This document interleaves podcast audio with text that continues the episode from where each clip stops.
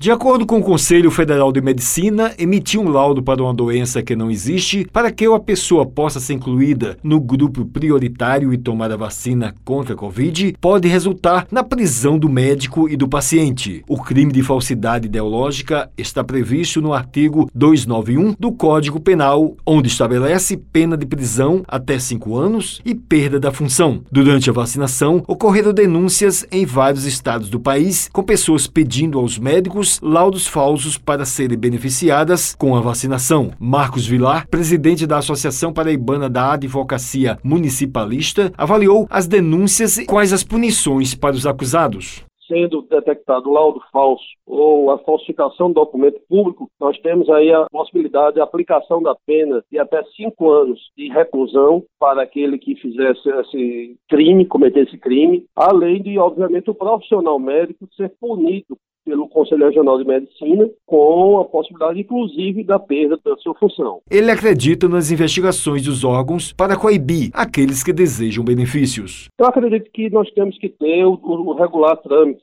com a fiscalização, com os órgãos fiscalizatórios, como nós estamos vendo dia a dia, cada vez mais, as trocas de informações entre os órgãos, diversos órgãos que nós temos, e isso ah, eu acredito que vem, na verdade, a melhorar a fiscalização e a coibir aqueles que tentam ainda cometer essa prática. Marcos destacou a importância da população nas denúncias. A população, entendo que deve buscar sempre e tomando conhecimento de qualquer falha nesse sentido. Nós temos o Ministério Público está sempre muito atento nesse sentido, com linha aberta para receber as denúncias. Nós temos o CRM também, Conselho Regional de Medicina, também responsável para é, analisar e receber essas denúncias. Então, a população deve buscar esses órgãos, deve inicialmente e denunciar sempre que tiver conhecimento dessas práticas. O Wellington Sergio para a Rádio Tabajara, uma emissora da EPC, Empresa Paraibana de Comunicação.